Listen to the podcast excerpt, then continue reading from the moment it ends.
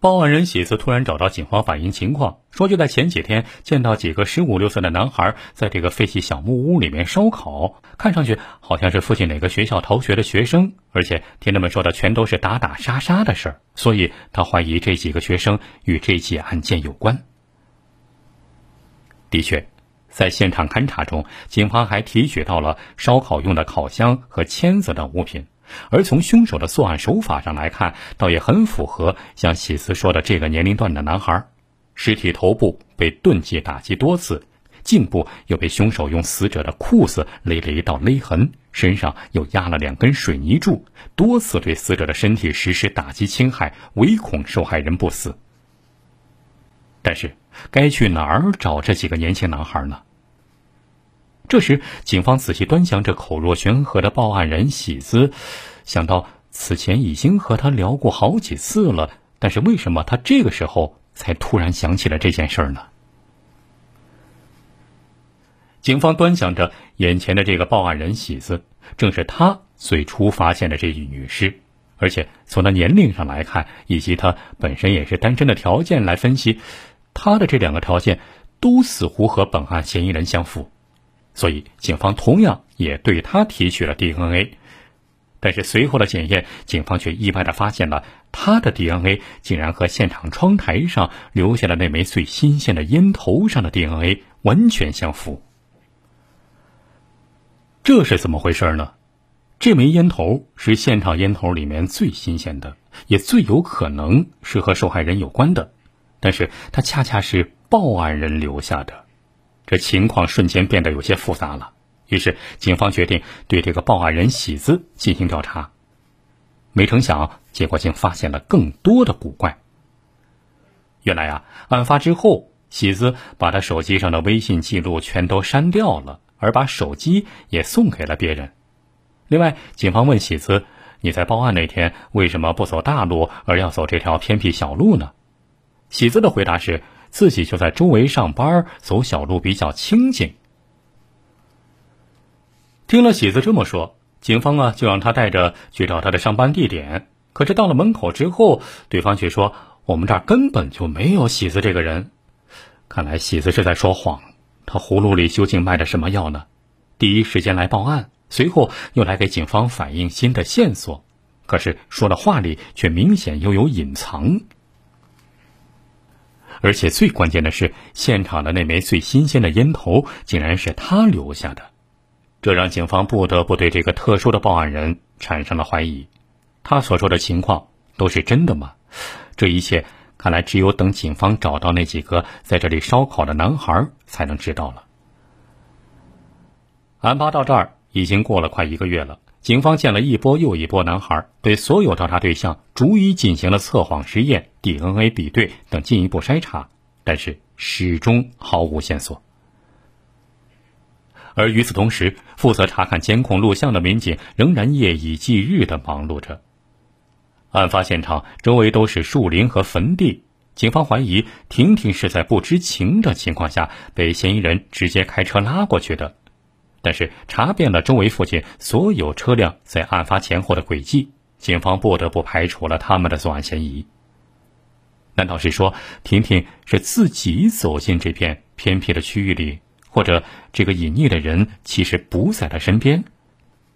这时，警方发现现场附近还有一个摄像头，虽然照不进进入中心现场的那条小路，但是它能够照到等车、下车还有接站的人员车辆。民警看到啊，当时那个时间段一共有六个人，分别有妇女骑着电动车，还有三轮车来送人的。其中有一个男人等了半个多小时，送走了一个女人。警方仔细观察着剩下的几个人，逐一的进行追踪比对。警察突然发现，有一个穿着短袖 T 恤短裤的男子在车站停留的时间要比婷婷早十分钟。见他左顾右盼的样子，似乎不是在赶路。婷婷下车的时间是下午十四点四十分，在婷婷的聊天记录里有叮嘱她天气热多喝水，而在十四点三十五分之前的十四点三十一分这个时间点，这个男子折返之后由东往西去了。而就在这个时候，民警看到这个男子手拿手机的姿态，很明显的是进行微信语音，而且持续了六秒钟之久。而与此相对应的这个时间段，婷婷也在玩微信。此刻，这个男人顿时成了警方的焦点。为什么他和婷婷之间用微信联系，警方却查不到他的信息呢？而且这个画面质量如此不清晰，该去哪儿找这个人呢？就在警方考虑方案的时候，突然有侦查员反馈消息说，那几个在废弃小屋里烧烤的年轻男孩找到了。面对警方的询问，几个男孩看上去一脸迷茫。他们说，那天天下雨，他们正在小屋里吃烧烤。这个时候啊，有一个男的骑着车来这儿避雨，这雨停了，男的就骑车走了。男孩们承认曾经在那个废弃小屋里烧烤，也证实见过报案人喜子，而且还和他一块抽烟聊天但是对于案件的事儿，他们似乎一无所知。既然都是事实，那为什么报案人喜子在说的时候却掺杂了那么多谎言？他到底想掩饰什么？对于这个问题，最后啊，喜子解释说，自己那么说是害怕别人觉得自己寒碜，其实自己根本就没有上班。由于尸体高度腐败，凶手留下的 DNA 还没有测试出来，所以警方也不能彻底排除这几个烧烤男孩以及报案人喜子的作案嫌疑，毕竟他们是最后接近女死者的人。不过，既然如此，那录像中出现的那个年轻男子是谁？他和眼前这几个人有关系吗？警方决定啊，让这几个人看看录像中的那个年轻男子。可是没曾想到，其中一个男孩一眼就认出来了，说：“这个人我见过，他姓李，就住在前面的唐二里镇。”这个消息让大家都立即振奋了起来。很快，民警就在当地的一家包装厂找到了二十二岁的这个姓李的李某。而在这个包装厂里，李某每天做的主要工作就是给物品打包，这让警方不得不联想到捆绑死者双手时那娴熟又专业的打结的技巧。当民警对李某进行讯问的时候，李某则辩称说自己什么都没干，说自己天生胆小，哪怕一只老鼠自己都不敢动一下，更何况杀人呢？接下来的审讯工作遇到了很大困难，这个李某坚决否认此案与他有关。不仅如此，他还拼命为自己找证据进行辩解。这该怎么办呢？就在这个时候，DNA 检测结果终于出来了，结果证实李某。正是本案的嫌疑人。一天之后，在警方的强大攻势下，犯罪嫌疑人李某终于承认了自己奸杀婷婷的全部犯罪事实。原来啊，婷婷所在的保健品公司为了扩大销售量，近两年来开拓了自己的微信业务。而为了增加业绩，婷婷想尽办法结交各类微信好友，并向对方推销自己的产品。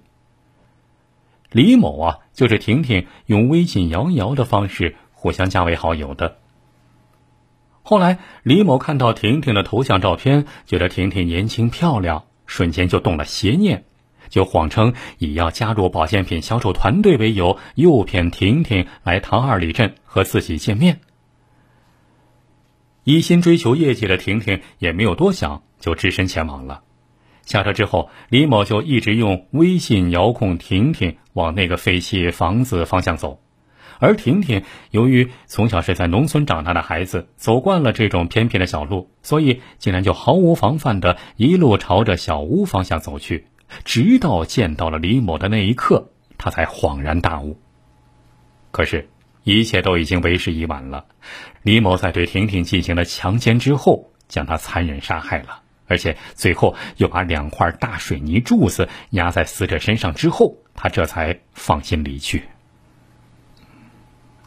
而随后，熟悉网络的李某又用非法的方式躲过了警方对他之前和婷婷之间微信关系的调查，为案件侦破制造了极大的障碍。